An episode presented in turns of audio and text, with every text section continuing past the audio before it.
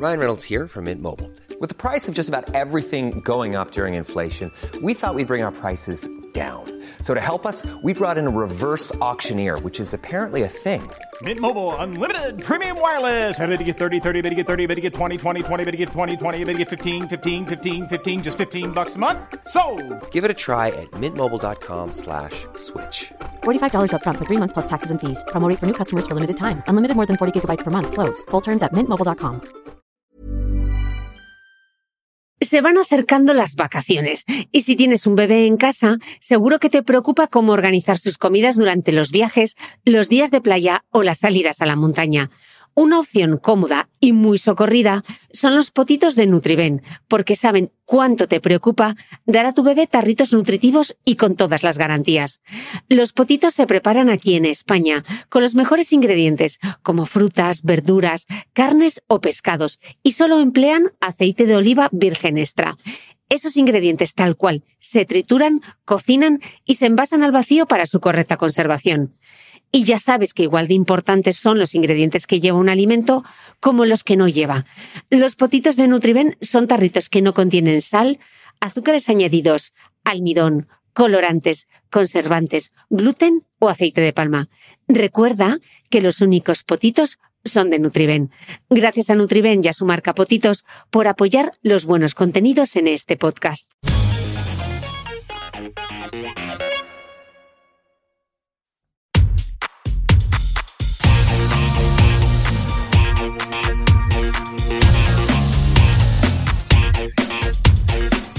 Hola, soy Cristina Mitre, periodista y autora del blog de Beauty Mail.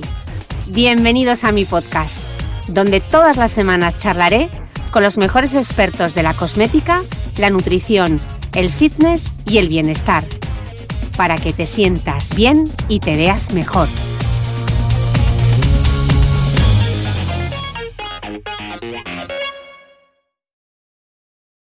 Bienvenidos todos a un nuevo capítulo del podcast. Hoy tengo conmigo a Mireia Hurtado Jiménez. Ella es psicóloga, dietista y especialista en alimentación consciente o mindful eating.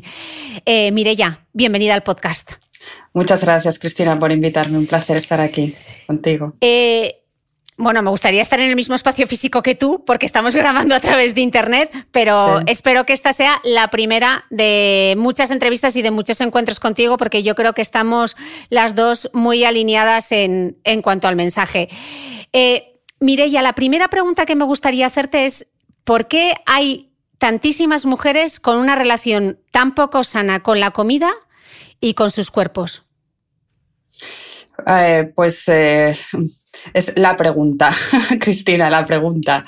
Pues fíjate, Cristina, porque desde muy pequeñitas estamos recibiendo mensajes de que es un cuerpo correcto o incorrecto a través de múltiples vías. Y múltiples vías quiere decir desde nuestros propios contextos familiares que, eh, pues bueno, ¿no? venimos de una, de una cultura, lo que es la cultura, lo que se conoce la cultura de la dieta, ¿no? Donde eh, digamos que la regla que rige la conducta siempre es eh, delgado igual a bueno, gordo igual a malo, y esto ya desde los propios contextos familiares, escolares y luego sobre todo el contexto social. Y ahí, pues, eh, Cristina entra, pues, sobre todo el impacto de las redes sociales, que es espectacular, evidentemente publicidad por todos lados, anuncios, revistas, etcétera, donde eh, continuamente estamos recibiendo esta idea de qué es un cuerpo correcto o incorrecto. Entonces, eh, claro, al final tenemos que entender que como seres humanos lo que queremos es pertenecer al grupo, es decir, nadie quiere recibir comentarios respecto a su cuerpo, con lo cual, porque son comentarios que nos generan vergüenza y nos generan dolor, con lo cual, digamos que de forma natural vamos a perseguir ese eh, encajar, ¿no? Y ese encajar, el problema, Cristina, es que cada vez es, o sea, los estándares cada vez son más exigentes, porque ahora ya no solo es estar delgada, estar delgada es más estar fit, y entonces de ahí vamos sumando, sumando, y, y es que fíjate, ¿no? Las tendencias, las modas, sobre todo que se van marcando en redes sociales, todo eso va calando desde muy pequeñitas y ahí vienen nuestras luchas. Mm, o sea que nosotras teníamos siempre como la comparación con la guapa de la clase, la comparación con la vecina, las revistas, la televisión, pero los impactos que están recibiendo todos, no solamente esos adolescentes, también esos niños, porque están accediendo a las redes sociales con 7, 8, 9 años, Sí. eh, o sea, el impacto puede llegar a ser eh, brutal, ¿no? Sí, es brutal porque eh, aquí es muy importante entender, Cristina, que nosotras aprendemos, el ser humano aprende por derivación. Es decir, no es que directamente te digan esto es lo correcto, pero a través de lo que vemos, a través de pequeños comentarios que a lo mejor no son directamente, eh, pues por ejemplo, ver a una eh, pues una Instagramer eh, diciendo mm, eh, no me voy a comer el chocolate, mejor la manzana, o sea, tú ya ahí ya estás, o sea, y, esto está, mm, hablábamos de, TikTok, de TikTok, ¿no? Por ejemplo, o una influencer, ya desde este tipo de mensajes, ¿no? De, de em, pues alimentos que engordan, alimentos que no engordan, el efecto que los alimentos pueden tener en el cuerpo. Todo esto ya lo estamos recibiendo, pues eso, ¿no? Desde, desde muy pequeñas, aunque no sean mensajes directos hacia el... O sea, no hace falta que sea un mensaje directo, pero como aprendemos por esta derivación, pues de ahí se va construyendo internamente esta idea, ¿no? De, de que, cómo, cómo es tener un cuerpo correcto en esta sociedad. Mm. Eh, cuando te presentaba decía que eres especialista en alimentación consciente o mindful eating. ¿Qué es esto de la alimentación consciente e intuitiva? ¿Qué significa? Significa em, aprender a, bueno, aprender, no, reaprender, porque desde cuando nosotros nacemos, nacemos con la habilidad de comer de forma consciente, nacemos con la habilidad de autorregular nuestro cuerpo, comer cuando tenemos hambre, parar de comer cuando tenemos suficiente. ¿Qué pasa? Que esta habilidad, Cristina, se ha perdido por numerosos motivos, pero entre ellos, sobre todo, las dietas. Es decir, cuando yo tengo trabajo con acompañadas que empiezan sus primeras dietas con 10, 11, 12, 15 años eh, y llevan 30 40 años a dieta. Entonces, desde muy pequeñitas ya empezamos a, controlar el cuerpo eh, y lo que hacemos es obviar todas esas señales internas que nos está enviando, ¿no? esa sabiduría interna. Quiere decir que al final acabamos regulando nuestra conducta alimentaria desde la mente, desde, la, desde lo que tenemos que hacer, desde las dietas, desde lo que está de moda y no desde la conciencia corporal o la autorregulación corporal. Entonces, la alimentación consciente está dentro de lo que se considera el enfoque de la no dieta, es decir, el enfoque enfoque de cómo podemos reaprender a escuchar al cuerpo, porque el cuerpo tiene la habilidad, Cristina, natural de autorregularse de forma natural. O sea, somos una cantidad de combinaciones de, hormonas, etcétera, pero de forma natural, esto ya va en nuestros genes, tenemos la capacidad de autorregularnos para garantizar la supervivencia. Es cuando nos desconectamos del cuerpo debido a las, a las dietas, cuando perdemos esa habilidad. Y muchas veces también la perdemos, Cristina, porque eh, a veces desde muy pequeños nos dan mensajes contradictorios. Por un lado, estar gorda está mal, pero por otro lado, comete todo lo del plato, no puedes dejar nada, por ejemplo. Entonces, en este tienes que terminarte todo lo del plato, lo que le estamos diciendo a nuestro cuerpo es, no confío en ti, o sea, no te escucho. Eh, y, ahí, pues poco a poco, el cuerpo va dejando de enviar señales, porque lo que recibe es esto no es importante. Entonces, es recuperar esa habilidad de escuchar el cuerpo y trabajar un poco todos los patrones que están dificultando nuestro autocuidado, pero desde un lugar de no enfoque en el peso, sino desde un lugar de cómo podemos apoyar nuestra salud. O sea, esa es la base de la alimentación consciente. Es un enfoque basado en el apoyo del autocuidado, en el apoyo de la salud, eh, sin fijarnos en, o sea, independientemente de cómo sea el tamaño corporal. Ok, leía en tu página web que la alimentación consciente o el mindful eating promueve aprender desde la autoobservación, la experimentación, la compasión y la flexibilidad autorregular nuestra conducta alimentaria y nuestros hábitos. A mí esto me suena súper bien, pero eh, al fin y al cabo, ¿todo esto cómo se aterriza? Vale. Claro, es fíjate, ¿no? Es autoobservación. La, la, base de la alimentación consciente, la palabra es sobre todo autorregularnos desde la flexibilidad. Y autorregularnos, ¿qué quiere decir? Conciencia de lo que hay aquí ahora ¿vale? O sea, es como escucho el cuerpo, qué es lo que está necesitando mi cuerpo a nivel de nutrientes, a nivel de cantidades, em, sin renunciar al placer de comer, porque si renunciamos al, placer de comer, nuestra mente ya entiende que está en restricción, y cultivando la flexibilidad. La flexibilidad quiere decir, Cristina, que cada momento presente es diferente, o sea, no es lo mismo lo que necesita mi cuerpo entre semana, que, que necesito una energía, un tipo de funcionamiento, porque estoy trabajando, estoy a tope, que el fin de semana que a lo mejor salgo con la familia, de disfrute, placer, etc. ¿Qué pasa? Que em, normalmente lo que hacemos es regular nuestra conducta, Cristina, desde la mente, desde el control, desde la fuerza de voluntad.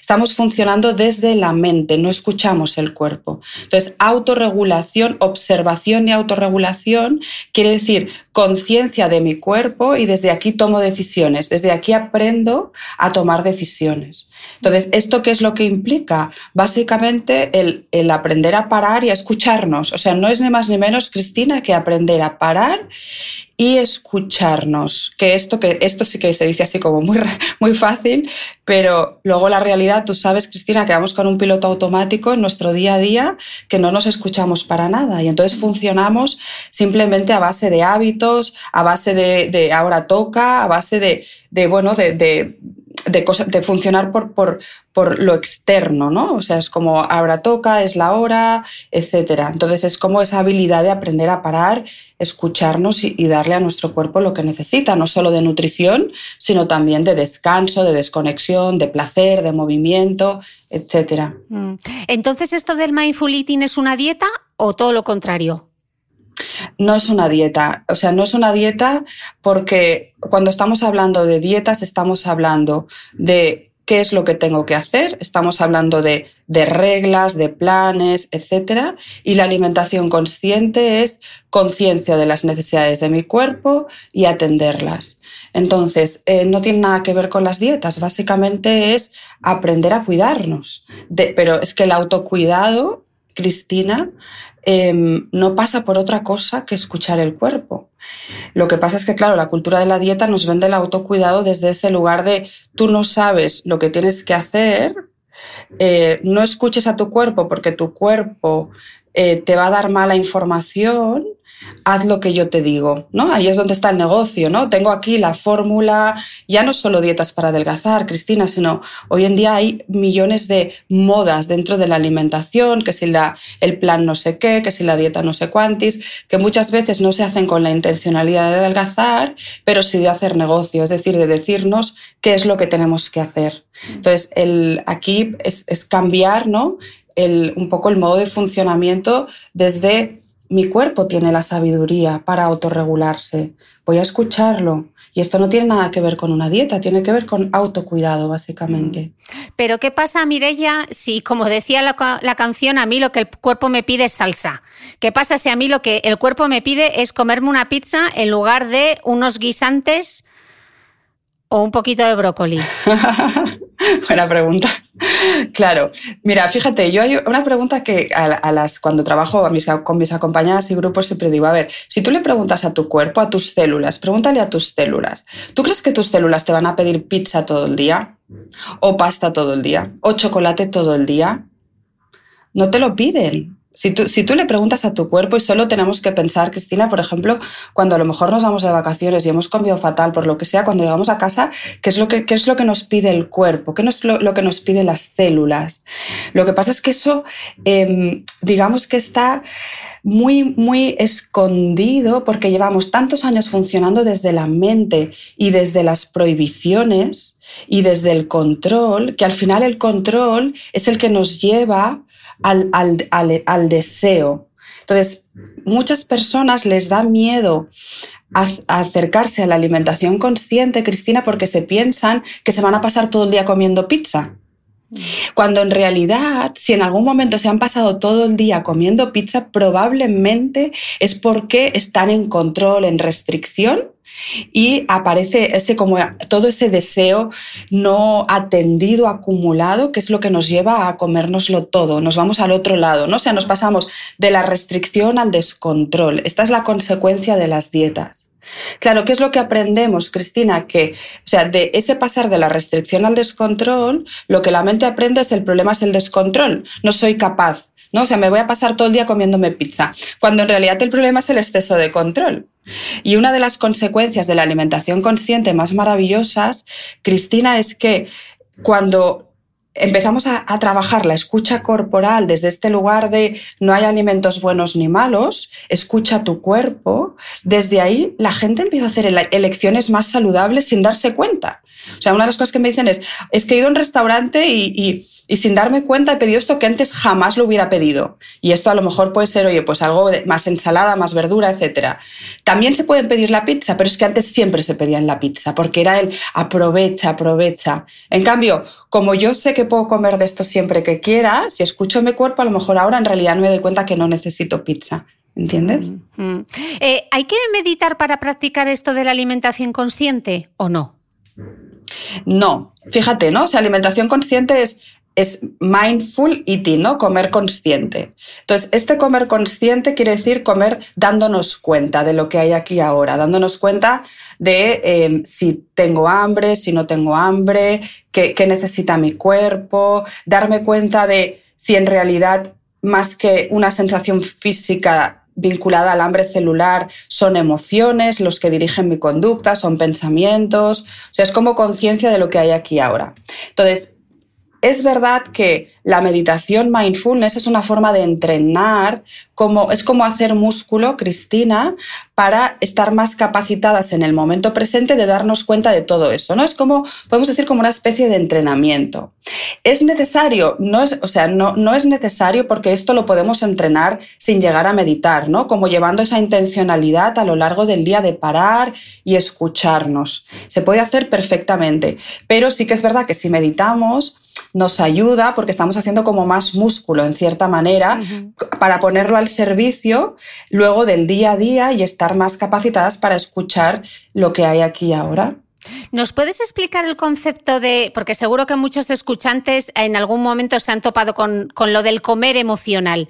¿Qué es eso de comer emocional? A mí me suena un poco como aplacar ansiedad con comida. No sé si es eso. Sí, sí, sí, sí, tal cual. A ver, eh, claro, el comer emocional Vamos a ver, todo el comer es emocional, Cristina, porque el comer es placer y justamente el placer al comer es el que nos ha ayudado a sobrevivir como especie. Es decir, si entendemos el contexto desde el cual venimos, Cristina, ¿no? que somos mujeres y hombres primitivos en la sabana buscándose la vida, porque o sea, la mayor parte de nuestros genes son genes en los cuales todavía no se había desarrollado la agricultura y la ramadería. Justamente el placer al comer es el que nos llevaba a buscar comida y comer cuanto más mejor. Entonces, todo el comer es placer entero y por lo tanto todo el comer es emocional. Nos genera, o sea, el comer nos genera placer en el cerebro. Eh, ¿Qué pasa? Que al final esto del placer al comer, claro, los alimentos más placenteros son los que son ricos en azúcares y grasas porque son los que más hemos necesitado para sobrevivir en ese contexto de escasez. Em, claro, ¿Qué pasa? Que nuestro mente, nuestra mente, que es muy práctica, eh, en algún momento este placer al comer dice, oye, mira, fíjate, esto me hace sentir bien. Y aquí entra el cómo nos acercamos a nuestras emociones, Cristina, ¿vale? Entonces, muchas veces por contextos familiares, por contexto social también, que vivimos también en la cultura que nos dice que hay emociones a perseguir y emociones a huir, ¿no? Es como eh, siéntete contento, piensa en positivo, y entonces nos vamos relacionando con nuestras emociones desde, este lugar de esto no es correcto o tienes que cambiar esto.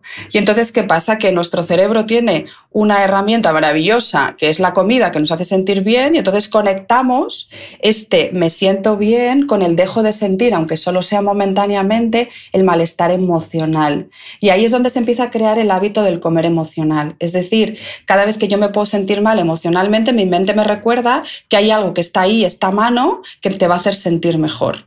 Y entonces ahí es donde empezamos a hacer este hábito de comer emocional. Lo que pasa es que el comer emocional, Cristina, no es una conducta a extinguir, es decir, es una conducta autorregular. Mm. Justamente por esto, porque es, todo el comer es emocional, es bueno experimentar placer al comer. Lo que pasa es que sí que es verdad que tenemos que darnos cuenta cuando hacemos este uso de la comida para calmar la ansiedad, cuando nos sentimos tristes, solas, enfadadas, etcétera, eso ya no nos ayuda a cuidarnos porque no estamos atendiendo nuestras verdaderas necesidades. Mm. O sea que igual no sería tanto aplacar la ansiedad, o sea, cuando tú tienes la ansiedad y aplacas la ansiedad con la galleta, no sería tanto eh, aplacar esa ansiedad sustituyendo la galleta por una zanahoria, sino aprender a convivir con esa ansiedad, ¿no? Que esté ahí sin necesidad de recurrir a algo para aplacarla, de, ala, te voy a dar algo de comer para aplacarte. No, es vivir constantemente con esa ansiedad que está ahí y que no nos genere malestar, ¿no? O sea, fíjate, la palabra es aceptación. Cristina, mm. es aceptar que eh, lo que nosotras experimentamos, las emociones, la ansiedad, etcétera, forma parte de la experiencia humana, sí que es verdad que eh, es como podemos atender, ¿no? O sea, si yo me doy cuenta que estoy teniendo mucha ansiedad, pues tal vez es que estoy muy estresada, tal vez es que me estoy atendiendo poco, tal vez estoy descansando poco, me estoy dedicando poco tiempo, o sea, es un indicador de cosas a atender. Pero esto de eliminar, esto de gestionar, a veces incluso la palabra gestionar nos puede conectar con el cámbialo y el cámbialo ya nos lleva a huir, ¿no? Entonces, dentro de las posibles conductas para huir, pues la comida es la que tenemos más a mano. Entonces, a veces yo leo por redes, ¿no? Que es como, bueno, cuando, cuando sientes ansiedad, pues come alimentos como zanahorias. Es que las zanahorias no nos sirven en ese momento. O sea, no nos sirven. Lo que, lo que queremos es, pues esto, ¿no? Por aprendizaje, cambia esto, cambia esto, y este cambia esto al final es, pues me voy a la comida. Entonces hay, que aprender a aceptar lo desagradable, forma parte de la experiencia humana, Cristina. Tolerarla, ¿no? Tolerar esa ansiedad, tolerar ese, ese disconfort, ¿no? Exponernos a mm, ello. Mm, Exacto. Mm. Y, entonces, ¿el hambre mental qué es? El hambre mental es cuando es la mente la que dirige nuestra conducta eh, a la hora de comer. Es decir, es la mentalidad dieta. Es cuando eh, pues todo esto que hemos ido aprendiendo, Cristina, a lo largo de los años de lo que es una alimentación correcta e incorrecta, eh, pues todas estas reglas, por ejemplo, ¿eh? pues tengo que comer cinco veces al día o no tengo que comer fruta por las noches, o, o sea, las 50.000 reglas de las 50.000 dietas que hemos hecho, eso es lo que dirige nuestra conducta, en vez del cuerpo. Entonces, el hambre mental es una de las cosas que más dificulta nuestro autocuidado, Cristina, porque las reglas, la mayor parte de las veces, no se adaptan a la experiencia es decir, al momento presente. A veces eh, me dicen, come cuando no tengo hambre, no comas cuando en realidad estoy teniendo hambre, eh, me llevan a comer alimentos que en realidad no me están apeteciendo o, a prohibirme alimentos que me están apeteciendo. Entonces el hambre mental nos acaba generando una serie de consecuencias como por ejemplo, ¿no? El, este, el aprovecha, que antes te decía Cristina, ¿no? O sea, la restricción, el hambre mental es el control mental, el control mental, el funcionar por reglas. Entonces, cuando yo rompo esa regla, por ejemplo, tengo una regla de no deberías comer galletas. Cuando yo me como una galleta, pues ya que me he comido una galleta, aprovecha y comete todo el paquete, porque no deberías comer de esto nunca más. Entonces me, me pillo a mí misma comiéndome todo el paquete y digo, ¿y por qué? Pues justamente por esa restricción, ese mm. hambre mental. Mm. Entonces, muchas veces se habla del hambre emocional como esto como que dificulta nuestro autocuidado y yo me he dado cuenta a lo largo de estos años, Cristina, que es más el hambre mental o esas reglas, esa mentalidad dieta lo que nos desconecta y nos dificulta el autocuidado. Mm. Hablabas al principio de la cultura de la dieta. ¿Qué es esto de la cultura de la dieta?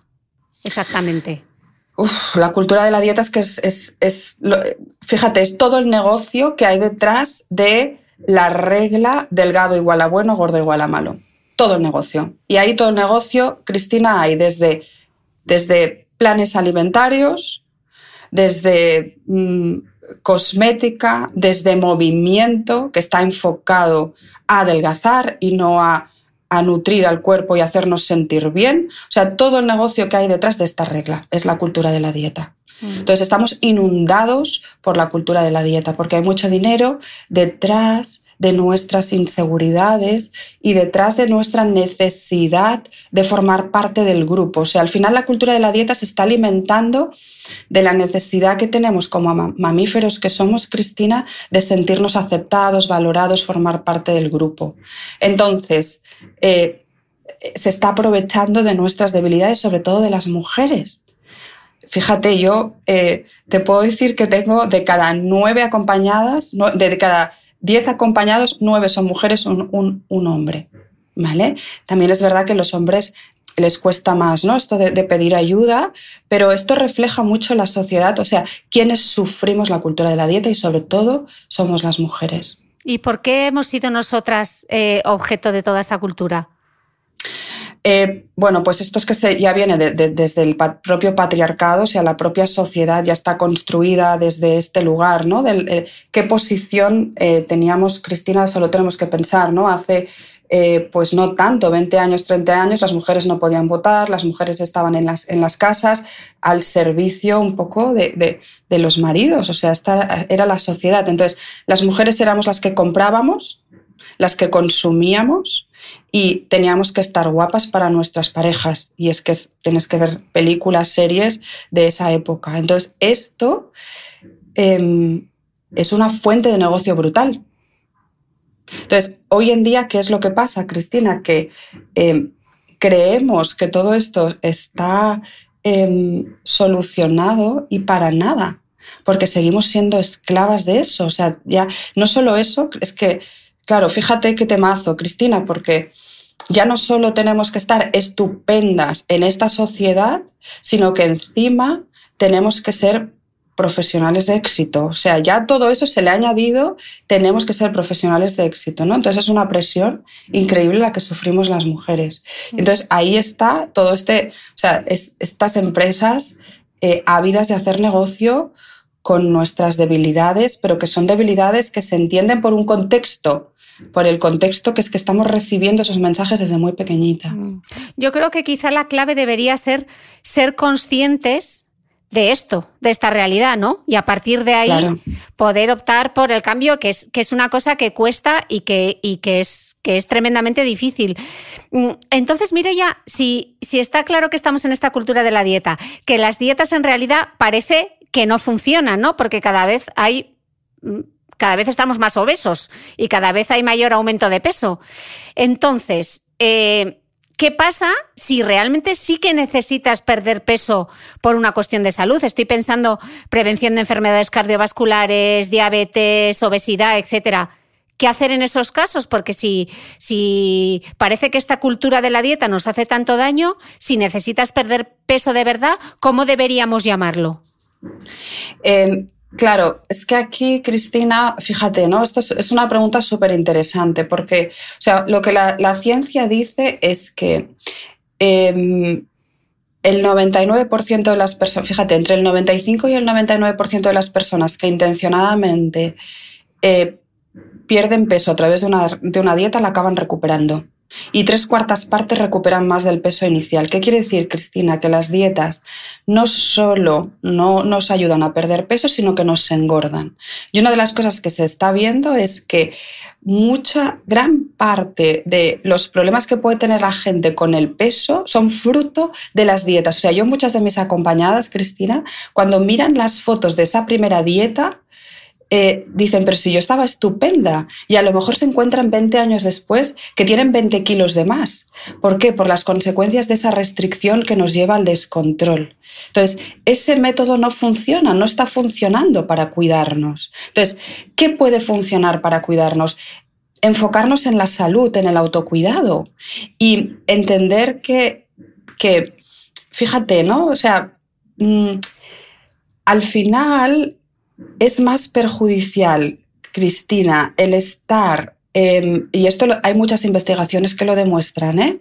el estar pendiente del peso, ahora subo, ahora bajo, ahora subo, para, para abajo, para la salud cardiovascular, que no el sobrepeso o la obesidad. Es más perjudicial para la salud cardiovascular y es más perjudicial para eh, la salud el estigma social que sufren las personas con cuerpos grandes que no el, propio, eh, los propios kilos de más que puedan tener. Entonces, ¿qué pasa? Que las dietas acaban generando, Cristina, lo que se llama la indefensión aprendida. Es decir, como yo lo he probado tantas veces y no me ha funcionado, acabo abandonando y me voy al extremo del no cuidado. Es lo que pasa con el movimiento también, Cristina. Yo sé que tú estás especializada, o sea, te encanta el tema del movimiento, pero si nos enfocamos en un movimiento, yo, todas mis acompañadas han intentado hacer movimiento y lo han dejado. ¿Por qué? Porque es que esto no me sirve, esto no es suficiente para adelgazar y acaban abandonando. Claro, porque el, punto, de partida es erróneo, porque esto o puede ser la pérdida de peso, pero eso no va a ser lo que te va a mantener enganchado al deporte, sino que va por el lado de la salud y yo creo sobre todo, Mirella, que desde el punto de vista de la emoción. Y yo lo he visto con muchísimas mujeres, del sentirse bien.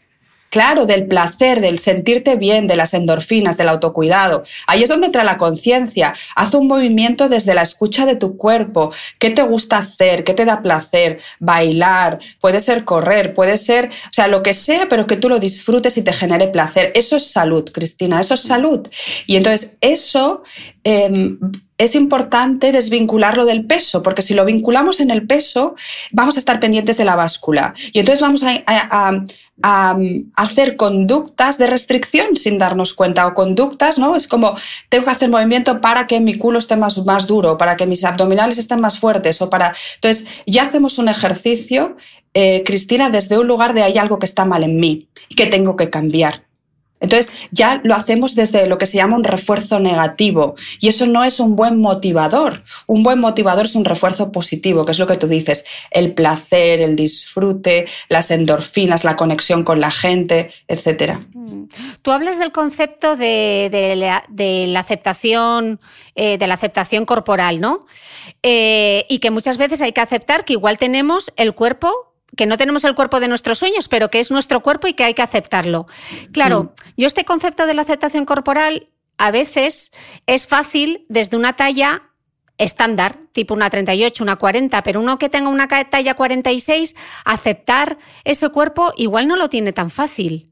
No, claro, no. No, no, no lo tiene tan fácil porque la sociedad se encarga continuamente de decirte que tu cuerpo no es correcto, con lo cual no, no lo tiene tan fácil. O sea, todas las mujeres sufrimos de una mala imagen corporal, casi todas. Yo todavía me, cuesta mucho encontrar mujeres que me dicen, me encanta mi cuerpo, porque, o sea, eh, cuando yo hago grupos, Cristina, hay mujeres de todas las formas y todos los tamaños y todas vienen porque sufren por sus cuerpos. Y se dan cuenta, las que tienen cuerpos más grandes que las que tienen cuerpos más pequeños también sufren, pero no es lo mismo tener un cuerpo grande y estar recibiendo continuamente el mensaje de tu cuerpo no es correcto. Entonces, al final, la aceptación corporal, Cristina, pasa por conectarnos con nuestros valores y con la vida que queremos vivir. Es decir, mi cuerpo, o sea, es, esto, claro, es, muy fácil decir, pero muy difícil de llevar al día a día, pero, pero es que si no estamos sufriendo toda la vida. Es entender a dónde me ha conducido el, el no aceptar mi cuerpo? ¿A dónde nos conduce el no aceptar nuestros cuerpos? A nivel de estar continuamente en dietas, a nivel de dejar de hacer cosas como ir a la playa, a nivel de dejar de, disfrutar del momento presente porque estamos pensando que si esto, que si lo otro. Es decir, se nos va la vida en ello, se nos va la vida en ello, perdemos energías, nos desempoderamos las mujeres. Entonces, al final la aceptación corporal es entender, Cristina, que nuestro cuerpo no nos tiene por qué gustar porque la, cuestión estética es un constructo mental que hacemos desde muy pequeñitas basándonos en todo eso que vamos recibiendo. Entonces, en mi mente yo puedo decir, vale, mi cuerpo no encaja y no tiene por qué gustarme.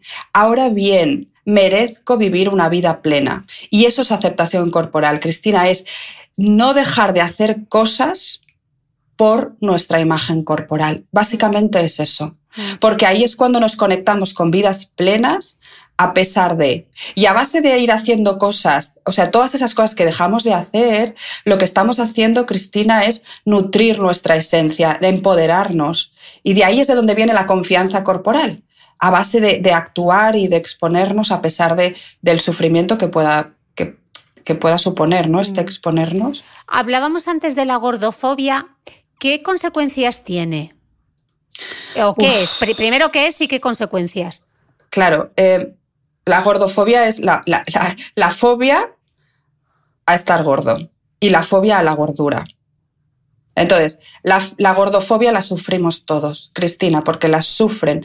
Sufren el estigma social las personas con cuerpos grandes y la sufrimos las personas con cuerpos más delgados porque no queremos estar gordas. Y nos involucramos en conductas para no engordar. ¿Para qué? Porque, ¿qué pasa? Que las personas con cuerpos grandes continuamente reciben comentarios respecto a su cuerpo, continuamente. Entonces, desde bullying hasta conductas más traumáticas. El bullying genera trauma también. Entonces, lo sufrimos todos porque las personas con cuerpos grandes sufren el estigma social y como te decía antes, ese estigma social genera trauma, tiene consecuencias emocionales y físicas, estrés, ansiedad, depresión, etc. Y la sufrimos las personas con cuerpos pequeños porque no queremos estar gordas y entonces también nos involucramos en conductas para no engordar. Hmm. ¿Entiendes? Entonces las sufrimos todos. El problema que yo veo es que en muchos casos la obesidad está asociada a graves problemas de la salud. Entonces, ¿En qué punto me vienen ahora a la mente portadas de revistas como Cosmopolitan eh, que sacaban eh, a las tan mal llamadas modelos de tallas grandes, que a mí que es un término que me, que me, que me espanta? Claro, ¿en qué punto está lo saludable? ¿Dónde nos quedamos?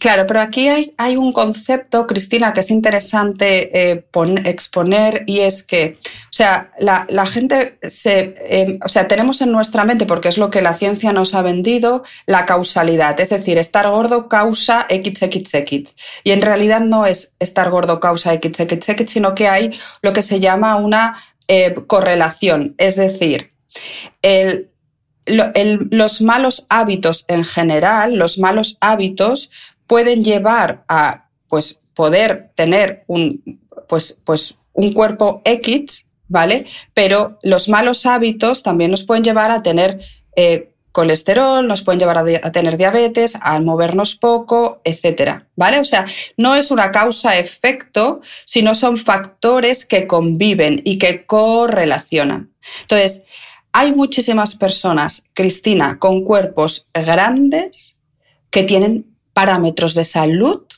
igual, eh, perfectos, igual que hay muchas personas con cuerpos delgados que tienen malos parámetros de salud porque fuman. O sea, tú puedes ver una persona delgada y presupones su salud y resulta que es una persona que no para de fumar, que está súper estresada, incluso que eh, a lo mejor no duerme, pero tú estás presuponiendo por su tamaño corporal su salud.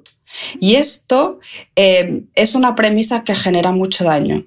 ¿Vale? Entonces, ¿qué pasa? Que por esto, de aquí la importancia, Cristina, enfocarnos en hábitos, hábitos. Es decir, independientemente de tu cuerpo, eh, cuídate. Cuídate y esto dará un resultado ABC, no lo sabemos, pero sí que por lo menos estás haciendo lo posible. Pero claro, cuídate, cuidarse esto es otro tema, ¿eh, Cristina? Que es cuidarse, claro, que es cuidarse, porque claro, en nuestra mente cuidarse es comer súper sano, pero claro, si comer súper sano me está llevando a la restricción, pues ahí luego me, voy a ir al descontrol y entonces ya no voy a comer súper sano.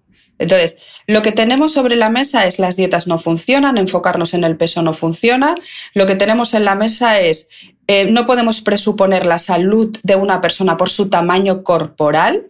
Lo que sí que podemos hacer es cómo todos, independientemente de nuestro cuerpo, podemos, esto sí, esto es lo que está en nuestras manos, esto es real, Cristina.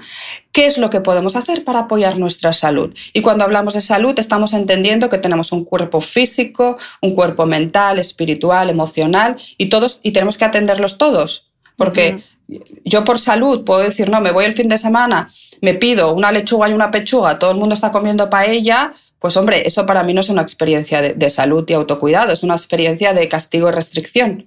¿Entiendes? claro, es, una, es como acercarse de manera más holística, ¿no? que sea un todo, que no es por un lado la dieta, que no es un lado por un lado el ejercicio, sino que es dieta, o sea, es alimentación, es ejercicio, es cuidar el sueño, es cuidar tus relaciones, es saber gestionar tus emociones, o sea, es, un, es muchísimo más complejo de lo que parece, ¿no? Y lo hemos reducido a un solo factor que es la alimentación. Tal cual. Y el peso. Lo hemos reducido a la alimentación y el peso. Entonces, es al final el autocuidado, Cristina, para mí ¿eh? pasa por escuchar mis necesidades y atenderlas en el momento presente, desde la flexibilidad. Y esto no quiere decir comértelo todo. Hay gente que dice, eh, no, es que la alimentación consciente es cómetelo todo. No, es, es escucha tu cuerpo. Tu cuerpo, lo que decíamos al principio, tu cuerpo tiene necesidades de nutrientes, de vitaminas, de minerales, de fibra dáselo, o sea, y, pero date cuenta de si renuncias al placer de comer por restricción, ¿a dónde te lleva eso? ¿A dónde te lleva eso? Entonces, eso tampoco es, no es autocuidado. Mm. Jo, es que son mensajes, estoy pensando ahora, Mireya, son mensajes que tenemos tan absolutamente integrados en nuestro inconsciente, ¿no? Es como cuando decimos, esto me lo como porque me lo he ganado. ¿Qué daño nos hace eso? Total. ¿Y cuántas mujeres, no? Pues no, esto es porque me lo he ganado, porque he, hecho, he sudado un montón, he hecho un montón de ejercicio y esto me lo he ganado. La comida no se gana, ¿no? O no hay comida. La comida no se. Mm. Claro, pero esto que dices es súper importante, pero esto es, esto es un mensaje de la cultura de la dieta, es decir, es no merecemos, la cultura de la dieta es no mereces experimentar placer, porque el placer es malo. Entonces, ¿qué pasa? Que, eh, porque el placer engorda. Entonces, cuando me lo tengo que ganar, o sea, me lo tengo, lo que tú dices, ¿no? O sea, me lo tengo que ganar, me lo tengo que sudar. Entonces, esto es una, una relación con la comida basada en la moralidad y basada en la culpa y en la vergüenza que sobre todo las sufren las personas con cuerpos grandes, que van por la vida con el mensaje de tú no mereces disfrutar, tú no mereces experimentar placer. Mm. Es que esto es muy duro, eso se dice así, pero, pero este mensaje, las personas que lo sufren, hay, o sea, hay mucho dolor ahí detrás. Mm. When you're ready to pop the question, the last thing you want to do is second guess the ring. At BlueNile.com, you can design a one-of-a-kind ring with the ease and convenience of shopping online. Choose your diamond and setting. When you find the one, you'll get it delivered right to your door. Go to Bluenile.com and use promo code LISTEN to get $50 off your purchase of $500 or more. That's code LISTEN at Bluenile.com for $50 off your purchase. Bluenile.com code LISTEN. Hold up. What was that? Boring. No flavor. That was as bad as those leftovers you ate all week. Kiki Palmer here, and it's time to say hello to something fresh and guilt-free. Hello Fresh. Jazz up dinner with pecan-crusted chicken or garlic butter shrimp scampi. Now that's music to my mouth. Hello Fresh. Let's get this dinner party started. Discover all the delicious possibilities at hellofresh.com. ¿Sabías que los bebés son capaces de autorregularse y comer lo que necesitan? Hasta el primer año, la leche ha de ser su alimento principal, bien sea lactancia materna o artificial, y poco a poco podrán ir probando diferentes texturas y alimentos. Ahora, con buena temperatura, a todos nos gusta salir más de casa, y en verano pasamos mucho tiempo fuera, en la playa, la montaña o recorriendo el mundo. Si tienes un bebé que ya ha empezado con la alimentación complementaria, para esos momentos puedes contar con los diferentes tarritos que ofrece Potitos. Hay recetas para bebés desde 4 y 6 meses y solo llevan ingredientes como frutas, verduras, carnes o pescados que se trituran y se envasan tal cual. Los potitos de Nutriben son tarritos seguros, fáciles de conservar y transportar, ya que no necesitan refrigeración, tan solo mantenerse en un lugar fresco. Se calientan en microondas o al baño María, sin conservantes ni azúcares añadidos. Gracias a Nutriben y a su marca Potitos por ser nuestro mecenas del mes.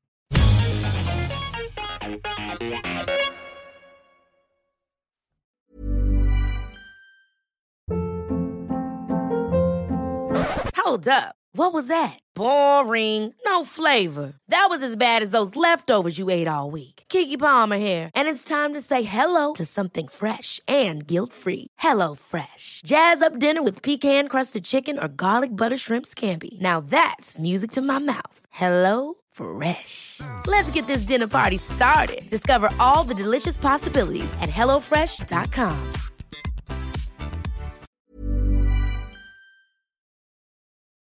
Eh, hablábamos antes de la fuerza de voluntad y del control y cuántas mujeres no se fustigan eh, a diario diciendo cosas como es que mi problema es que no tengo fuerza de voluntad.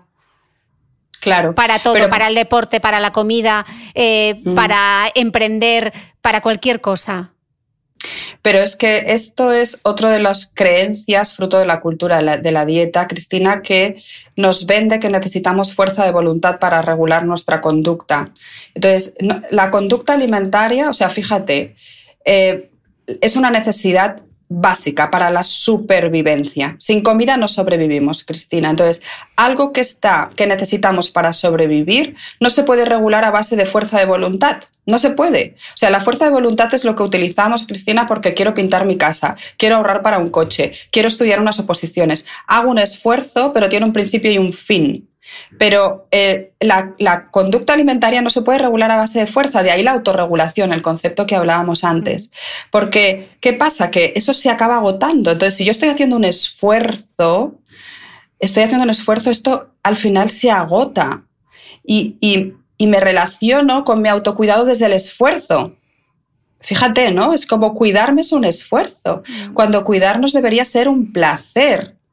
Pero, pero muchísimas mujeres han abandonado su autocuidado porque les han dicho tantas veces, no tienes fuerza de voluntad, no tienes fuerza de voluntad, que al final abandono mi autocuidado, cuando no debería ser un esfuerzo. Es verdad que sí que nadie nos va a regalar el autocuidado, Cristina, y tenemos que poner una intencionalidad, ¿no? O sea, tenemos que empezar por, por, por actuar, pero, pero pasitos pequeños, ¿no? Pues, por ejemplo, con el movimiento, Cristina, pues vamos a empezar por un cuarto de hora al día, por 20 minutos, disfrútalo, conéctate con el placer, y de ahí se irá generando cada vez más dopamina, más endorfinas, más serotonina, y eso te irá enganchando. Pero empieza por poquito y conectado con el, con el placer. Entonces, el ser humano, lo que dicen las investigaciones es que el ser humano tiene la capacidad de cuidarse de forma natural. O sea, esto nos viene de serie, Cristina. O sea, de, serie nos viene esta habilidad de cuidarnos y de hacer lo mejor por nosotros mismos. Es el contexto social y el contexto muchas veces familiar también ¿Vale? Pues mensajes que recibimos desde pequeñas respecto, ¿no? Pues esto, cómetelo todo. O, la comida como castigo, ¿no? Si te portas bien, tendrás postre. Si te portas mal, no tendrás postre. Todas estas cosas van haciendo que acabemos teniendo esta relación con la comida desde, desde esta moralidad y desde esta disfuncionalidad. Mm. Entonces, en, este contexto eh, del comer de manera intuitiva, ¿qué sería comer sano? Eh, claro, es que el concepto comer sano, o sea, fíjate, no, no, no, no hay una imagen concreta, porque comer sano es, al final es atender las necesidades de mi cuerpo desde la flexibilidad. Y eso es que necesita mi cuerpo en este momento, pero sin desatender mi cuerpo emocional, mental, espiritual. ¿Vale? Entonces, comer sano es ¿Puedo darle a mi cuerpo los nutrientes que necesita, fibra, vitaminas, minerales, etcétera, sin entrar en restricción, sin renunciar al placer? Entonces, comer sano puede ser que entre semana me puedo comer, pues yo qué sé, una pasta con verduras y una ensalada y, y, algo de proteína, y el fin de semana me puedo comer una paella, y eso puede ser comer sano, ¿vale? Es decir, no tiene una imagen concreta. Cada persona, en base a la escucha de su cuerpo va construyendo su propia alimentación. Claro, aquí también es muy importante, Cristina, entender el contexto en el que estamos, porque comer sano para una persona de un nivel socioeconómico muy bajo es una cosa. Y comer sano para una persona de otro nivel socioeconómico es otra. Es decir, ¿cuál es nuestro contexto? Es, que es diferente y tenemos que tener en cuenta el contexto para em, hacer acciones que apoyen nuestro autocuidado. Eh, no sé, tengo la impresión, Mireia, que, que quizá em, debamos cambiar la, conversación porque nos hemos equivocado eh, muchas veces a la hora de promover esos hábitos de vida saludables, ¿no? Que siempre lo hemos hecho, creo, quizá desde el miedo a la amenaza. No hagas esto porque provoca cáncer, no hagas eso eh, porque engorda. ¿Cuál es tu visión? ¿Cómo deberíamos reformular? O sea, la palabra es tan importante, ¿cómo se debería reformular? Claro, no, desde los deberías y no desde el miedo, sino desde, desde, desde la conexión con, con el, el, merezco estar bien, ¿no? Y el escojo estar bien, el escojo intentar, escojo intentar estar bien. Y esto, como te decía, eh, Cristina puede tener múltiples formas, no tiene una forma concreta. Para una persona, el escojo estar bien puede ser salir de un contexto social en el cual se siente insegura. Por ejemplo, para otra persona, merezco estar bien significa permitirse comer alimentos placenteros porque está tan en restricción, porque está tan en control con su cuerpo que, no, que no se está cuidando tampoco, está en otro extremo, ¿vale? Entonces, sobre todo, lo que dicen las investigaciones es que eh, los mensajes vinculados a un refuerzo negativo, que es el miedo, y a un castigo, no funcionan para cuidarnos a largo plazo. Entonces tenemos que conectarnos, bueno, desde mi punto de vista, lo que nos ayuda es conectarnos con el placer de cuidarnos y con el placer de, de atendernos, pero una atención que no pasa solo por lo que comemos, que también, ¿eh? o sea, es importante, pero también por, por bueno, pues, pues entendernos como un todo, ¿no? Esta, esta parte más holística de la mm. que tú hablabas mm. antes. Eh, tú dices em, que hay que cambiar un poco el paradigma, ¿no? De aceptar tu cuerpo tal y como es e intentar amarlo versus hacer dieta y ejercicio. Jo, pero ¿cómo se llega hasta aquí? Bueno, em, claro, de entrada hay una primera pregunta, Cristina, y es ¿cómo te ha ayudado a cuidarte hasta ahora todos los intentos que tú has hecho a través de intentar controlar tu cuerpo, a través de la no aceptación de tu cuerpo, a través de las dietas? ¿Cómo te ha ayudado a cuidarte eso a largo plazo? Eso de entrada es una pregunta. Si uno dice, no, es que yo me doy cuenta que esto no me ha ayudado porque me paso todo, llevo toda la vida subiendo, bajando, subiendo, bajando, control, descontrol, ¿por dónde va el camino? Entonces el camino va por el, a pesar de que mi cuerpo, pues me gustaría, o sea, a pesar de que me gustaría estar más delgada, porque este mensaje va a estar ahí, o sea, mm. no quiere, nuestra mente siempre nos va a decir delgado igual a mejor. A pesar de que me gustaría estar más delgada, ¿cómo puedo atender mi cuerpo en el aquí y en el ahora? A pesar de eso, ¿cómo puedo em, escuchar mi cuerpo y atenderlo em, en el momento presente? Y el camino pasa por ahí. Claro, es un camino que, exige una cierta valentía, ¿no? Porque lo otro, o sea, hay una ilusión ahí de felicidad, ¿no? Cuando esté delgada todo será mejor, mi vida cambiará, etcétera. Pero, y claro, renunciar a eso, hay un duelo, Cristina, ahí, ¿vale? El duelo de, dejar de, de perseguir ese camino y empezar a decir, bueno, pues oye, es que en el momento presente todos merecemos ser felices y todos merecemos hacer de todo de todo, no porque estoy delgada, no, o sea, es como ahí esta idea de cuando esté delgada ir a la playa, cuando esté delgada haré ejercicio, cuando esté delgada encontraré novio, cuando esté delgada y es como, bueno, no, es que, o sea, la vida ocurre en el aquí y en el ahora.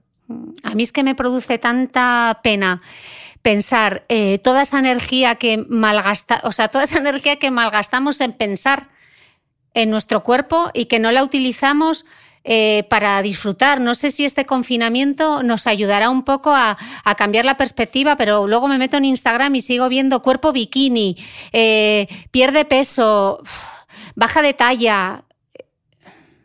Claro, es que, bueno, es lo que hablábamos antes, Cristina, ¿no? Es que es muy poderoso esto, o sea, es una industria súper poderosa que está haciendo mucho dinero eh, a costa justamente de, este cerebro mamífero que tenemos que queremos pertenecer, al grupo. Es así, o sea, se está aprovechando del funcionamiento del ser humano. Entonces, y sobre todo de las mujeres. Se está aprovechando y entonces, pues, pues mm, nos, nos desempodera, nos debilita, nos quita energías. Eh, es muy triste convivir continuamente con este sentir de que tengo que cambiar mi cuerpo, de que hay algo que está mal en mí, de que hay algo que tengo que mejorar, ¿no? O sea, esta parte de mejorar, siempre, siempre hay algo a mejorar en nosotras, ¿no? Y cuando no es el cuerpo, es el no sé qué, y cuando no, el no sé cuántis, ¿no? Entonces ahí nos pasamos la vida con este quiero, quiero, quiero, busco, busco, busco, persigo, persigo, persigo, y, y, y es que mientras tanto la vida va pasando. Y no ver el cuerpo como una herramienta de disfrute, ¿no? Por ejemplo, de lo que te permite, que yo es muchas veces lo que intento insistir, ¿no? Lo que te cuerpo, lo que tu cuerpo te posibilita hacer, ¿no? Desde correr, levantar peso, eh, no sé, es que esa sensación de, de, lo que tu cuerpo es capaz de hacer es tan maravillosa y tan poderosa que ojalá más mujeres la descubriesen, la verdad. Claro, pero eso es la aceptación corporal. O sea, al final la aceptación corporal, Cristina, es conectarte con tu cuerpo como un instrumento para vivir una vida plena. Mm. Es así, o sea, es todo lo que tu cuerpo te permite hacer. Ir al monte, disfrutar, salir con los amigos, ir al parque con mis hijos, eh, pasear, em, eh, el placer del sexo, todo, mm. todo esto ¿no? es lo que nos permite hacer nuestros cuerpos. Mm, Entonces, eh, por eso también a veces a mí el movimiento body positive creo que es súper, súper necesario, Cristina, porque es romper estereotipos, ¿no? Y es como rompernos los esquemas, pero seguir enfocándonos en la imagen corporal, o sea, al final es, para mí el camino va por ¿Qué te permite hacer tu cuerpo? ¿Qué te permite hacer tu cuerpo? Y entonces enfócate ahí, en disfrutarlo, en vivir el momento presente. Y de ahí va a venir la autoestima y, la confianza corporal, que es, oye, mira, pues es que yo tengo ganas de hacer no sé qué baile, o yo tengo ganas de probar no sé qué, pues hazlo, inténtalo, pruébalo y, ve qué pasa. Y que esto no quiere decir, Mirella, que no tengamos nuestros momentos de dudas, ¿no? Pero que es llegar a ese punto de, de conciencia donde tú veas, ah, esto es lo que me han impuesto, o esto es eh, los dogmas que yo creía, o esto es que me han dicho que tengo que ser así, pero ser consciente de esa realidad, ¿no? Sí, sí, claro. Eh, o sea, fíjate, es tanto la cultura de la dieta que nos acecha por todos lados que a la que tengamos un mal día, la mente nos va a decir, haz dieta que ahí está la solución. Y es así, eh, tenemos un mal día, nos han hecho un comentario y es, venga, lo voy a intentar una vez más, lo voy a intentar una vez más. Entonces, por eso es tan importante. También hay un movimiento muy potente en redes, Cristina, por suerte, que estamos, somos profesionales que estamos abogando mucho por esto, ¿no? Por este cambio de paradigma en el autocuidado, ¿no? Un cambio basado en eso es lo que se considera el movimiento salud en todas las tallas, que todos los cuerpos eh, son correctos, todos los cuerpos son válidos, todos los cuerpos merecen autocuidado, todos los cuerpos merecen experimentar placer. ¿Hay un hashtag que podamos seguir para que la gente eh, lo busque en Instagram? Sí, em, en inglés es Health at Every Size y es HAES, o sea, el hashtag es HAES. ¿Vale? Y entonces desde ahí se pueden encontrar muchas cuentas en, en, en español, en castellano y, en inglés, ¿vale? Entonces es ahí estamos todos los, los, profesionales, dietistas, psicólogos, etcétera, que estamos enfocados en este cambio de paradigma. Es un cambio de paradigma en el autocuidado. Mm. Estamos hablando mucho de autocuidado, autocuidado, y seguro que hay quien piensa que igual esto del autocuidado es darte un baño con sales y poner unas velas. Es un concepto un poco más profundo y más global. ¿Qué es y cómo se practica? Claro, es que el autocuidado es cuáles son mis necesidades y cómo puedo atenderlas. Y mis necesidades y cómo puedo atenderlas son diferentes de cada persona. Como te decía antes, para una persona el autocuidado puede ser buscar apoyo para salir de un contexto no seguro, eso puede ser el autocuidado, por ejemplo. Para otra persona el autocuidado puede ser permitirme hacer una siesta porque estoy tan en modo hacer, hacer, hacer, conseguir, conseguir, logro, logro, logro, que no me permito descansar un segundo. O sea, es autocuidado es cómo es mi vida en este momento y qué necesito para atender mis diferentes necesidades. Necesidades de nutrición, necesidad de descanso, necesidad de placer, necesidad de seguridad, necesidad de conexión. Para uno el autocuidado, Cristina, puede ser decir, llamo a mis amigas y salgo a tomar algo. O voy a darme un paseo porque llevo todo el día delante del ordenador. O voy a prepararme una comida eh, que le dé a mi cuerpo los nutrientes que necesita y que esté rica. Eh, puede ser también las velas, por supuesto, pero no solo eso, es mucho mm. más profundo, como tú dices. Mm. ¿Y por qué, por qué las dietas y esta cultura de la dieta dificultan tanto el autocuidado? Pues justamente porque se enfocan en el peso, o sea, al final, y, ahí se genera esa indefensión aprendida. Es decir, lo he intentado tantas veces, he fracasado tantas veces, he conectado tantas veces con el no tengo fuerza de voluntad que al final abandono y me voy al otro extremo y, paso de todo. Y eso tampoco es autocuidado. Entonces, es justamente las consecuencias de estarnos enfocando en la fuerza de voluntad como estrategia para cuidarnos. Mireya, ¿qué qué es la compasión? Pues la compasión, eh, Cristina, es eh, la conexión con, nuestro sufrimiento y un deseo profundo por aliviarlo. O sea, la, la compasión está en nuestros genes, es esto que, nos sale de forma natural cuando los, que están a nuestro alrededor sufren, qué puedo hacer por ti, cómo puedo ayudarte, pero que nos es tan difícil hacia nosotras mismas, ¿no? Cuando nosotras sufrimos, cuando, por ejemplo, fallamos, cuando nos comemos una tableta de chocolate, cuando no hacemos el ejercicio que nuestra mente nos dice que deberíamos hacer, nos machacamos, nos criticamos y eso lo único que hace es colocarnos más en amenaza, más culpa, más vergüenza. Entonces la autocompasión es aprender a motivarnos desde la amabilidad, desde lo estás intentando. Es como, yo siempre digo, cuando, cuando enseñamos, por ejemplo, a, nuestros hijos a montar en bicicleta, ¿cómo les motivamos? No les motivamos desde la crítica, les motivamos desde el venga, va, que tú puedes, venga, que lo estás intentando, ¿no? Esos son mensajes autocompasivos. Entonces, eso es la autocompasión. Es conectarnos con, con mensajes más amables hacia nosotras mismas, ¿vale? O sea, como es lo, lo opuesto a la autocrítica, pero a la vez son acciones, la autocompasión también, esto es muy importante, ¿eh? Cristina, son acciones porque si yo estoy en un lugar de muy poco cuidado, no me muevo, no cuido mi alimentación, me dejo llevar por el piloto automático, eso me genera sufrimiento, eso no es autocompasión. Entonces la autocompasión es cómo puedo hacer acciones de autocuidado, pero desde una motivación amable, desde una motivación de venga, venga, pruébalo, venga, va un poquito, un poquito, ¿no? Aunque sea un poquito, eso es, eso es autocompasión. Que llevado al ejercicio, por ejemplo, sería hacer ejercicio porque amas tu cuerpo, no porque quieres transformarlo, ¿no? Por ejemplo. Claro. Eso es un movimiento autocompasivo. ¿Cuál es un movimiento autocompasivo? Un movimiento basado en, la conexión con mi cuerpo y en sus necesidades de placer, de movimiento. O sea, el ser humano tiene necesidad de movimiento, Cristina, porque si vamos a los hombres y mujeres primitivos, hemos evolucionado en un contexto de movernos continuamente para buscar recursos. Mm. Lo que pasa es que hoy en día nos pasamos todo el día delante del ordenador y tenemos ese movimiento. Pero justamente la relación con el movimiento de, de lucha, de esfuerzo, que nos vende la cultura de la dieta, lo que hace es esa, ese abandono, ¿no? Entonces, eso no es compasivo tampoco. Entonces, mm. ¿qué es ¿Qué es un movimiento compasivo? Pues para uno puede ser empezar a andar 10 minutos, 20 minutos, hacer ejercicio de fuerza, por ejemplo, porque, oye, pues a las mujeres, pues sí, es verdad, nos va, a hacer, nos va bien hacer ejercicio de fuerza. Para otros puede ser hacer menos movimiento, Cristina, también, porque están haciendo movimiento desde un lugar de súper exigencia. Y, al final e, eso tampoco les genera estrés y, exceso de control. Mm. Yo creo que muchas veces es eh, poner el objetivo o el reto en el otro, ¿no? Y no tanto mirar hacia adentro y qué es lo que tú necesitas en ese momento, ¿no? O las propias motivaciones, ¿no? Yo creo que hay mucha gente que se piensa que, que te apetece hacer ejercicio o te apetece hacer eso todo el rato, pero no es eso lo que te produce placer, sino la, consecuencia de hacerlo muchas veces, ¿no? Cuando hablamos del tema de las endorfinas, por ejemplo. Sí, claro. Yo digo, digo muchas, pongo el ejemplo de que cuando salgo a correr no, no suena música de violín y no siempre me apetece, pero sé que me promete que cuando termine voy a tener una sensación placentera de un rato para mí. Y esa es la clave, ¿no? Yo creo, quizá.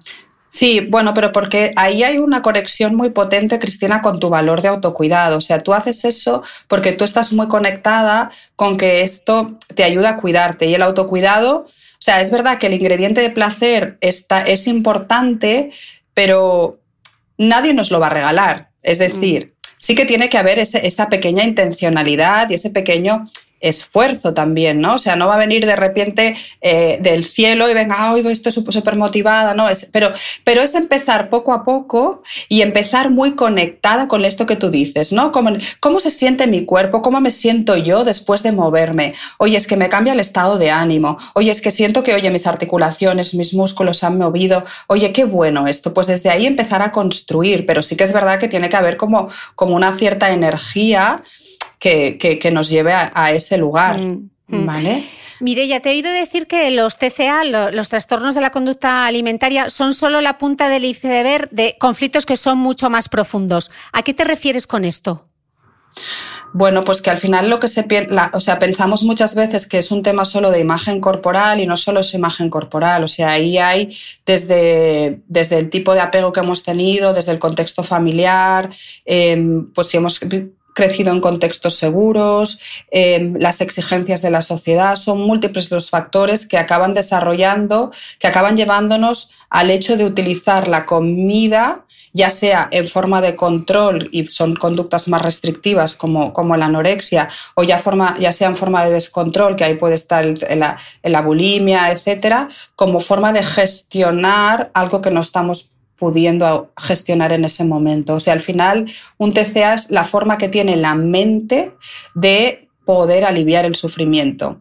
Lo que pasa es que a la larga tiene unas consecuencias eh, muy perjudiciales para la salud, pero de entrada la intencionalidad siempre es la mente intentando aliviar el sufrimiento, porque la restricción nos da control, nos da nos da sensación de control, de orgullo, etcétera, pero lo que hay debajo es, dolor y es sufrimiento y aquí daría para hablar mucho, ¿eh? pero, pero no es un tema solo de cuerpo, es un tema de emociones, es un tema de, bueno, de, cómo lidiamos con las luchas diarias. Mm. Y en, en este contexto, el mindful eating sí que puede ayudar al manejo de este tipo de trastornos. Eh, el mindfulness y mindful eating se está demostrando que son como, o sea, en cierta manera, em, son prácticas que nos ayudan en este camino de recuperación de un trastorno alimentario, porque, o sea, muchas veces em, la propia cultura de la dieta, cuando, por ejemplo, yo trabajo con personas sobre todo con trastorno por atracón, y, al final la solución es como una dieta más y en realidad lo único que estamos haciendo es agravando el propio trastorno. Entonces, toda la parte de conciencia corporal y conciencia de nuestras otras necesidades, o sea, mindful eating es conciencia de las necesidades de nutrición de mi cuerpo y de placer y conciencia de mis otras necesidades. Entonces, es un camino, ¿no? el, de, la, el de la escucha corporal, súper importante en la recuperación de los trastornos alimentarios, como el volver, porque un trastorno alimentario al final la persona está en la mente todo el rato, ¿no? Es el control, el control o el descontrol, entonces es como bajar al cuerpo y ese aprender a autorregularnos. Entonces es un ingrediente muy, muy bueno para la recuperación de un trastorno alimentario. Hay otro tema que me parece muy interesante que comentemos porque te he oído decir que hay una delgada línea entre la promoción de la salud o el bienestar y la promoción de conductas súper saludables, pero que de alguna forma resultan restrictivas. Parece una. es casi una paradoja, ¿no? Eh, claro, porque todo, cualquier mensaje que pase por lo que tienes que hacer, ya estamos en una conducta de control o restrictiva. O sea, los profesionales, para mí, ¿eh? los profesionales de la salud, em, yo pienso que, una práctica compasiva es la práctica que ayuda a la gente a conectarse con que su autocuidado es único, único. O sea, lo que me va bien a mí no te va bien a ti y lo que te va bien a ti no le, no tiene por qué ir bien a la otra. Entonces, ¿qué pasa? Que estamos de nuevo en las modas. O sea, ahora, ¿cuál es la? ¿Qué es lo que está de moda? Pues eh, yo qué sé, que si el ayuno intermitente, que si el no sé qué. Vale, a ti te puede haber ido bien, pero en otra persona, o sea, yo estoy trabajando con mujeres que se han activado sus trastornos alimentarios que ya tenían solucionados por culpa de estas modas por culpa de estas modas, porque la mente se agarra a eso desde este lugar de tengo que y entonces ya nos, ya nos desconectamos y si no lo hago me siento culpable y entonces se activan las conductas de control, etc. Entonces tenemos que tener muchísimo cuidado. Yo cuando veo influencers, eh, veo actrices, veo no sé qué, que, que, tienen, o sea, que tienen mucho poder de influir vendiendo cosas vinculadas a la alimentación, se me ponen los pelos de punta, porque hacemos más mal que bien, se hace más mal que bien. Entiendo entonces que no es lo mismo comer sano que tener una relación saludable con la comida, ¿no? Porque puedes comer súper sano y tener eh, un trastorno de la conducta alimentaria, ¿no? Total, total. O sea, puede ser, perdón, puede ser real fooder o apostar por la comida real y tener un TCA como, como una casa. Claro, claro, claro, por supuesto. Es que em, de ahí la importancia a, no presuponer la salud de una persona por su forma corporal, porque tú no sabes qué batallas hay detrás. Y yo trabajo con personas de todas las formas y tamaños corporales y hay sufrimiento detrás, formas pequeñas, medianas y grandes. Mm. Entonces, tu, eh, tu forma corporal no habla no habla sobre tu, salud. Mm. Estamos hablando mucho, Mireya, de, de, la cultura de la dieta, pero la cultura del fitness que vemos en redes sociales también nos daba para un audiolibro, ¿no? ¿Tú cómo lo ves? Sí, es que es un poco lo mismo, Cristina. Al final, em, claro, es muy importante cómo te acercas tú a eso que te están vendiendo. Es muy importante. Entonces, Tal vez hay personas que son capaces de acercarse a eso que, te, están vendiendo desde un lugar de voy a aprender cosas, ¿no? Voy a, voy a coger información. Pues maravilloso.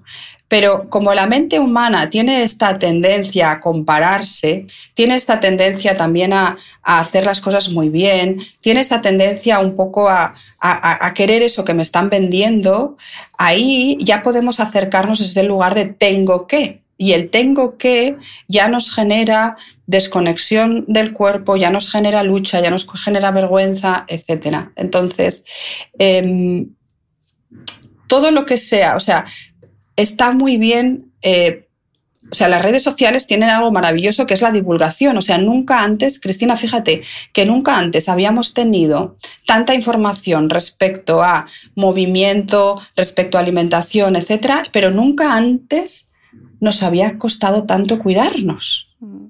Es que estamos viviendo en un contexto súper complicado. ¿Por qué? Porque como la mente tiene esa tendencia a funcionar por comparación, más que, menos que, mejor que, esto lo llevamos ahí, pero claro, para el hombre primitivo esto le ayudaba a buscar comida. Eh, pero es que hoy en día son tantos los inputs que continuamente estamos en este más que, menos que, mejor que, peor que, y entonces esto nos está generando continuamente estrés, ansiedad, tengo que, tengo que, tengo que, y, esto es estrés, esto es estrés, y esto no es salud. Claro, pero porque el punto de partida yo creo que es el equivocado, porque no se hace desde el amor, no se hace desde como me quiero y me pongo yo como, como primer punto, como me quiero, me cuido, porque me hace sentir bien. Claro, no se hace desde la conciencia, es decir, no se hace desde el lugar de cómo me hace sentir esto. Mm. O sea, la mente piensa que porque a esta le ha ido bien, a mí me tiene que ir bien. Pero es que a mí no me, no me tiene por qué ir bien. Pero como no nos escuchamos, Cristina, no nos escuchamos, estamos en la mente, no nos damos cuenta que eso que estamos haciendo no nos está haciendo bien. Y luego lo hacemos una semana y lo abandonamos. ¿Por qué? Porque en realidad no lo estoy disfrutando. Entonces, por eso para mí la clave del autocuidado es la conciencia, es la escucha del cuerpo, porque lo que a este le va bien, a mí no me tiene por qué ir bien, por más maravilloso que sea y por más saludable, a lo mejor a mí no me gusta, no me sienta bien, no es, no es un movimiento adecuado para mi cuerpo o, simplemente no lo disfruto. Entonces, ahí es donde entra un poco el, protegernos, ¿no? ¿Y cómo nos protegemos? Eh, considerándonos a nosotras y a nosotros como seres totalmente válidos y capaces de decidir por nosotros mismos. Mm. Es decir, conectándonos con el hecho de que, de que yo sé lo que mi cuerpo necesita y soy yo, soy yo. Es, es, empoderarnos. Sí, es lo que decías, ¿no? Ver en redes sociales ideas y de todo eso que hay, hacer tú tu propio plan. En base a la experimentación, ¿no? Mm. Pruebo, esto mm. me gusta, me sirve, esto no me gusta, no me sirve. Pues oye, cojo, suelto, cojo, suelto. Ir probando. Eh, y ahora que nos van a empezar a, taladrar tanto la cabeza y sobre todo la autoestima con la operación bikini, eh, lanza un último mensaje. A ver, el mensaje sería, date cuenta de cómo la cultura de la dieta se quiere aprovechar de nuestras debilidades para hacer negocio. Y conéctate con el que tú mereces tener un verano maravilloso independientemente de cómo sea tu cuerpo. Ojalá nos lo tatuemos este verano. Ojalá que sí, porque qué pena perderse planes y dejar de hacer cosas simplemente por, por la dieta, ¿no? Por, o por hacer una restricción, o por ponerte un bikini, o por ponerte de cualquier cosa, mm. ¿no? Claro, sí.